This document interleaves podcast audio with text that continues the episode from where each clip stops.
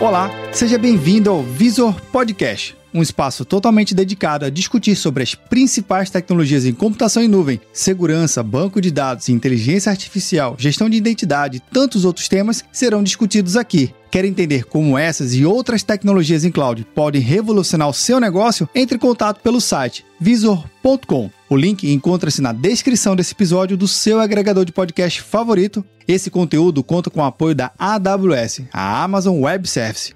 Eu sou o Vinícius Perro e seja bem-vindo ao Visor Podcast. Olá você que nos acompanha aqui na nossa série do Visor Podcast, seja muito bem-vindo novamente. No episódio anterior falamos sobre o que, que é serverless. Se você não ouviu, convido você a conferir o episódio anterior. E se você já ouviu, vamos falar de um tema super importante que é a tal da diminuição de custos com a utilização dessa tecnologia. Afinal de contas, como vimos, existem diversas aplicações, benefícios técnicos e, obviamente, financeiros que aqui a gente vai conferir. E nesse episódio eu conto com a participação de dois arquitetos. Jean, tudo bom? Tudo bem. Legal, Obrigado. seja muito bem-vindo ao nosso episódio. Paulo, tudo bem? Tudo ótimo. Legal. Obrigado. Maravilha. Vamos lá, pessoal. Hoje não podemos nunca deixar de falar de redução de custos em ambiente em nuvem. Obviamente, não é enxugar para usar menos, é usar com consciência. Mas falamos no episódio anterior sobre serverless, para que, serve, como funciona e como é que a gente agora pode entender melhor essa, essa tecnologia com foco no custo. Perfeito. É importante perceber que o serverless é um conceito já antigo, ele é recente na sua palavra, né? Então a palavra serverless ela se tornou um buzzword recente, mas há 10 anos, 20 anos tem muita gente que já usa serverless e não sabe. E aí um dos primeiros serviços que a Amazon lançou é um serviço serverless desde o seu da sua é, concepção, né? que é o SQS, que é o envio de filas. E um serviço muito conhecido que talvez todos que usam a Amazon naturalmente usem é o S3. O S3 é um serviço de storage onde você paga pela utilização e transações. Então, naturalmente, sim, você vai pagar pelo que está guardado lá dentro mensalmente, por giga, por tera, né? Mas a principal cobrança do S3 se dá por transação. Eu escrevo, eu pago, eu leio, eu pago, eu recebo, eu pago, né? Então eu apago, eu pago. Então você tem as transações. Você não paga por um servidor que está ligado o tempo todo. Então você não tem um custo fixo nisso. Né? Naturalmente, o custo fixo acaba sendo pelos gigas ou teras que estão guardados ali, que não, existe como fugir disso. Você não está pagando pelo servidor que está guardando, mas pelo gigabyte guardado ali dentro. E nisso você tem uma série de tiers, né? então você tem as camadas que você pode fazer. Se o seu dado ele é usado frequentemente, você tem uma faixa de preço. Se o seu dado é usado menos frequentemente, você já tem uma outra faixa de preço que aí te dá uma condição de pagar menos né? E, e ele vai mudar isso é, é, lá dentro sem que você saiba em que servidor isso tá. E existe é, tiers tão baratos como, como um tier que ele vai guardar a informação que você mandou numa fita, né? Que é o Glacier, Deep Glacier, ele é basicamente isso. Ele vai pegar aquela informação, botar numa fita e jogar num robô e vai jogar isso num container em algum lugar físico, né? A gente falou de container no, no episódio anterior, mas é basicamente isso. E aí você não vai ter acesso à informação imediatamente. Na hora que você precisa de acesso, você vai ter ali uma quantidade de horas mínimas, sei lá, 6 horas, 2 horas, 3 horas para que alguém vá lá buscar aquela fita, recuperar a informação para você e você receba ela. E por isso você vai pagar ainda muito menos. E eu não sei em que servidor isso está. Então já é um servidor, um, um, serviço serverless por natureza desde a sua é, concepção. Né? E assim como esse, a gente tem serviços na área de computação recentes, né, que, que é ao que se liga mais o serverless, que é, são funções serverless. Né? Nós temos também na área de integração, que é onde você vai ter o SES, o SQS, o SNS, e você vai ter também na área de armazenamento de dados, que a gente já citou o S3, mas você vai ter um banco de dados totalmente serverless, que é o DynamoDB, por exemplo, que é um, um, um banco de dados no SQL, ou não apenas SQL, e aí você vai ter uma série de outros bancos de dados, por exemplo, o MySQL hoje pode ser usado serverless dentro da Amazon, onde você controla basicamente a capacidade de, de transações que você vai ter, né, de CPU e memória que você gostaria de ter, então você trabalha com essas unidades, ele escala isso em menos de milissegundos, ele consegue subir e descer isso para você. Entendendo esse conjunto de serviços, Jean, que eu posso trazer para dentro da minha arquitetura, para dentro do meu ambiente, é interessante que a gente possa estudar item a item, tecnologia a tecnologia e descobrir suas características e seu potencial e sim, incorporar e ter o objetivo principal, né? Que é ter eficiência, mas com o menor custo possível. Exatamente. A ideia é você pegar aquele pedaço da sua aplicação, do seu workload, que de repente você não use tanto e faça sentido você migrar para uma estrutura serverless. Com isso você otimiza o seu custo, né? Que é o que a gente está querendo. E atualmente existem frameworks é, serverless que ajudam você a migrar a sua aplicação para usar esses serviços é, serverless. Ou seja, fica muito mais fácil você provisionar aquele serviço na verdade, faz só uma chamada, porque diferente do servidor, que você tem que ir lá subir servidor, aplicar patch, criar o endereço de rede, ele faz uma chamada e cria o serviço para você, você conecta naquele serviço, já está funcionando. Seja, e como, muito mais simples. E como você bem falou, acho que é interessante a gente reforçar aqui nesse episódio, se eu tenho um framework que ele dá já um, um direcional e um norte específico, segui-lo minimamente já traz resultados positivos para dentro do seu ambiente. Então, fica como uma dica aqui importante é entender como o serviço funciona e também entender como o framework ele indica essas conexões, esse ambiente todo que você citou. Faz sentido isso?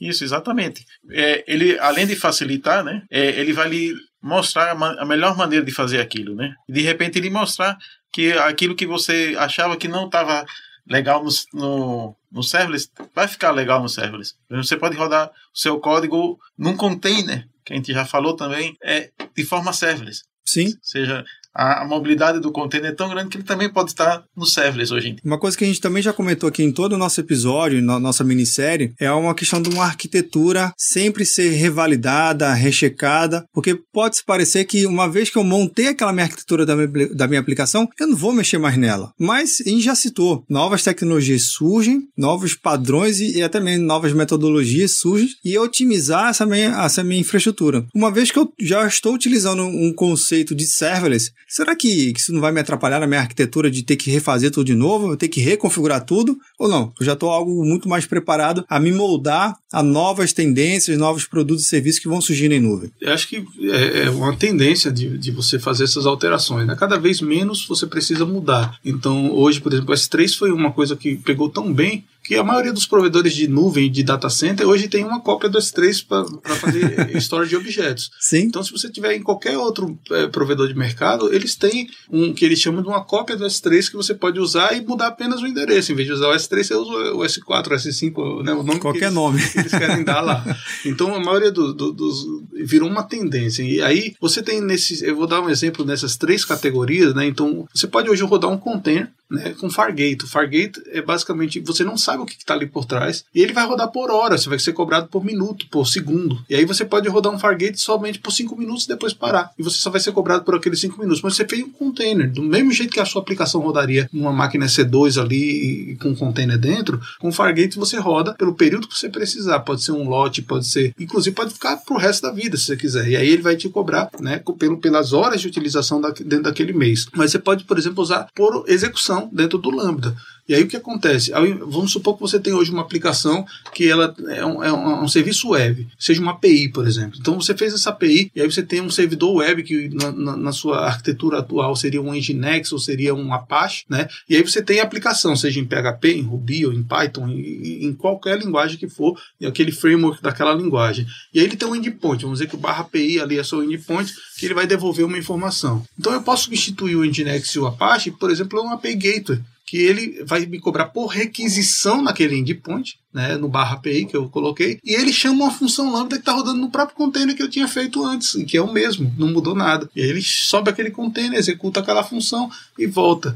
Então, o, a ideia de, de, funções lambda não quer dizer que eu tenho que fazer uma função para cada coisa. Eu posso fazer um container que tem 3 mil funções ali dentro e eu vou mapeando essas funções a partir de um API Gateway que vai dizer, ó, eh, no mesmo container eu tenho 3 mil funções. Aí a diferença é que o que você chamar aqui, você mapeia e manda para cá. Então, eu posso aproveitar muita coisa tradicional e jogar para serverless. Né? Da mesma forma, você pode fazer isso para a parte de banco de dados, você pode usar, por exemplo, MySQL, só mudar a maneira de consumir. Em vez de consumir um, um, um RDS hoje, onde Sim. você tem um tamanho de um servidor X-Large, double X-Large, você vai dizer, não, eu quero provisionar um mínimo de meia CPU, meia vCPU aqui, e eu quero que você escale indefinidamente enquanto precisar e só me cobre o que eu utilizar. Né? Então, isso dá para fazer com banco de dados, isso dá para fazer com storage, isso dá para fazer, é, por exemplo, se eu tenho um servidor que só manda e-mail, e aí eu percebi que eu ando 10 e-mails por hora, e aí eu estou ligando um servidor o tempo todo ali para usar um SMTP para enviar e-mail. E aí eu descobri que eu pago por isso uns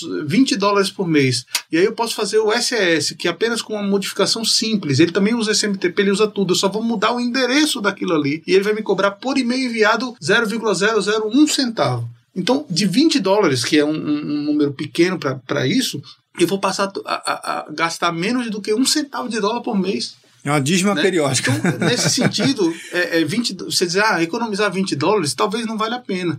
Mas de 20 dólares para menos de um centavo, se você for comparar 20 dólares com menos de um centavo, é incomparável. Quem não quer economizar isso Sim. com uma mudança de código que vai mudar apenas o nome do, do, do lugar que você ia? Você vai desligar um servidor e vai usar a partir de então um serviço gerenciado que te cobra por cada e-mail enviado 0,00001 E centavo. além disso, você está tirando o custo da manutenção daquele serviço Exato. lá, do gerenciamento. Boa, Jean, né? boa. Se, se Boa. você tem um vírus no servidor, se o sistema operacional ah, aparece um security issue, você tem que atualizar aquilo. E nesse caso, um servidor serverless como o Da Amazon, por exemplo, quem tem que corrigir o bug e o negócio é a Amazon. Você não tem que fazer nada disso. Você nem sabe que ele corrigiu o bug, você só sabe que o seu e-mail continua sendo enviado da mesma forma. Você só mudou foi o endereço. Em vez de mandar para o SMTP da sua máquina virtual, você está mandando para o SMTP da SES. A mudança durou 5 minutos e ela ganhou um. Você pegou 20 vezes menos, no mínimo, ou 200 vezes menos por causa dos centavos. Né? Sim. Imagina que esse custo não fosse de 20 dólares, fosse de 2 mil dólares. E você passasse a poder pagar 20 dólares por mês. Quem é que não quer ter essa economia com mudanças muito pequenas? Então as pessoas se assustam achando que são mudanças tremendas, quando na verdade às vezes são mudanças triviais, que demoram minutos, né? E contar com um parceiro nessa hora pode ajudar você a acelerar essa mentalidade. São excelentes insights que vocês vêm compartilhando aqui. E uma coisa que eu entendi nesse conceito, primeiro, não somente a economia financeira do consumo do serviço direto em nuvem, mas também a economia financeira barra operacional do time que vai estar cuidando e vai estar justamente suportando aquele ambiente. Uhum. Porque eu deixo de ter mais horas investidas em manter uma infraestrutura que, em tese, não está gerando nenhum benefício ali direto para a minha solução. Eu tenho que manter porque é um pré-requisito, né? E como rege qualquer framework de segurança, por favor, mantenha, faça o seu checklist e tudo mais. Mas, se eu vou para um serviço, eu consigo consumir um serviço e a minha arquitetura da minha aplicação, ela depende menos da minha operação, eu posso me dedicar ao meu especialista a fazer outras, outras interações, compartilhar o conhecimento com a consultoria especializada que entenda aquilo ali e dar foco no negócio. Esse tipo de benefício de economia é direcionada a, acho que todos os gestores que estão aqui acompanhando, vendo esse episódio, ouvindo, é o que deseja, né? Primeiro, ter know-how de, de especialistas com consultoria e também trazer esse tipo de benefício direto. Isso tudo faz sentido, isso tudo é serverless. Isso tudo é serverless e, e faz totalmente sentido novamente, porque você deixa de ter aquela pessoa preocupada em manter a sua infraestrutura, em vez, em vez de ela estar fazendo isso, ela vai estar preocupada no negócio, que é isso que interessa para a empresa, não é isso? Exato, exatamente. E, e assim, eu fiquei impressionado com, com esse conceito de diminuir a um custo com um serviço né, que, que já foi explicado, vocês explicaram super bem aqui. A gente pode, já existe o serviço, está disponível, e às vezes a mudança não é recompilar o código todo ou jogar tudo fora, né? Tem uma, uma frase um, que é bem assim: não joga a água do banho com o bebê dentro, né? tipo, não refaça toda a sua aplicação porque você quer mudar alguma coisa. O serverless é um bom caminho, é isso, dá pra gente implementar. Os times que estão aqui acompanhando, tenho certeza que vai estar olhando com muito mais carinho e absorver que serverless é algo que dá para fazer parte do cotidiano do time técnico, dos gestores e trazer benefício. Isso é verdade. Sim. E uma, uma máxima existe no, no, desenvolvimento que é assim: a melhor forma de apagar um bug é apagando código. Né? Então, se eu tenho um código de 10 mil linhas e eu consigo deixar ele em mil linhas, eu deixei ele em 9 mil linhas menos propício a ter bugs, né? porque eu apaguei. Seja lá o que pudesse existir nessas 9 mil linhas, eu tirei a capacidade de bugs acontecerem em 9 mil linhas. E agora minha, eu reduzi em um décimo da minha capacidade de ter bugs. E nesse caso do serverless, muitas vezes é a mesma coisa. Então, eu diminuo a minha capacidade de ter problemas porque eu tenho menos coisas gerenciadas. Então, tem alguém gerenciando para mim o meu servidor de e-mail. Não sou mais eu. Então, eu diminuí a minha capacidade de ter problemas em X% daquilo que eu tinha que gerenciar ali. Então é, faz muito sentido muitas vezes você mudar para o serverless pela gestão. Eu já não tenho que gerir aquilo. Eu estou pagando uma equipe para gerir. E aí estou pagando microcentavos por cada transação. Né? Então, às vezes, esse custo aí, ainda que ele empate com uh, você ter uma instância ligada para outra, Sim. eu iria facilmente para o serverless, porque é o que eu não vou precisar fazer. Né? Muitas vezes as ofertas elas são parciais. Ah, isso aqui é muito mais barato, isso aqui, mas ele não te fala dos outros custos agregados que estão ao redor. E o serverless ele te traz a, a, a tranquilidade de que Se é um, um, banco de dados, tem um DBA lá cuidando daquilo para você. Se é um sistema de storage, tem um engenheiro de, de, de, software, tem um engenheiro de sistemas, tem um cara que cuida do HD, tem um cara que cuida de tudo para você, que você não tá, você tá pagando no centavo do, da transação, né? E se tiver um problema de corromper o dado, quem tem que resolver não é você. Ele vai te entregar a resolução do problema. Ele vai fazer nesse sistema de responsabilidade com que a sua responsabilidade seja menor e a dele maior. Isso é muito bom, porque eu estou terceirizando a responsabilidade de algo que requer uma especialização gigante e que às vezes eu preciso contratar profissionais escassos no mercado. E, e a Amazon, com, com a sua capacidade de tamanho, ela consegue ter pessoas extremamente mais especializadas fazendo o mesmo papel e você pode economizar muito, não somente com o serviço, mas em não precisar da especialidade dentro de casa. Bacana. E aí com isso você pega esse orçamento e pega seus, seus profissionais para fazer algo muito mais relevante para o seu negócio. Eu queria só pegar um último gancho aqui com o Jean. Jean, beleza, eu quero implementar serverless. Vou levar um ano e meio para implementar esse negócio ou é mais ágil? Não, geralmente é muito mais ágil e dependendo do que for necessário, por exemplo, mudar um servidor de e-mail, muda uma linha muda para um servidor é, MySQL Serverless, é outra mudança de string. Você já tem um código Python rodando, você pode jogar aquele código Python no Lambda. Ele já vai rodar. Já, seu container já está rodando, joga no Fargate, já, você já está serverless. Talvez as, muitas pessoas estejam serverless e não saibam. Falta só um impulso. Exato. E só para fechar aqui, serverless para pequena, média ou grande empresa. Qual o tamanho de empresa certo para usar essa tecnologia?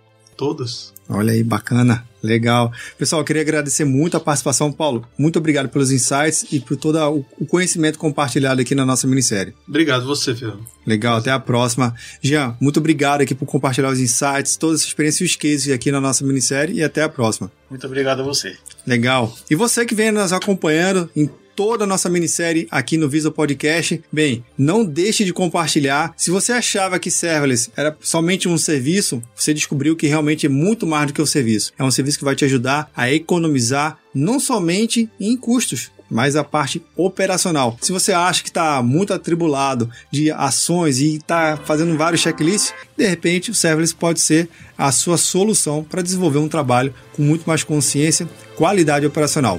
Deixe seu comentário, um like sempre vai bem e até o próximo episódio.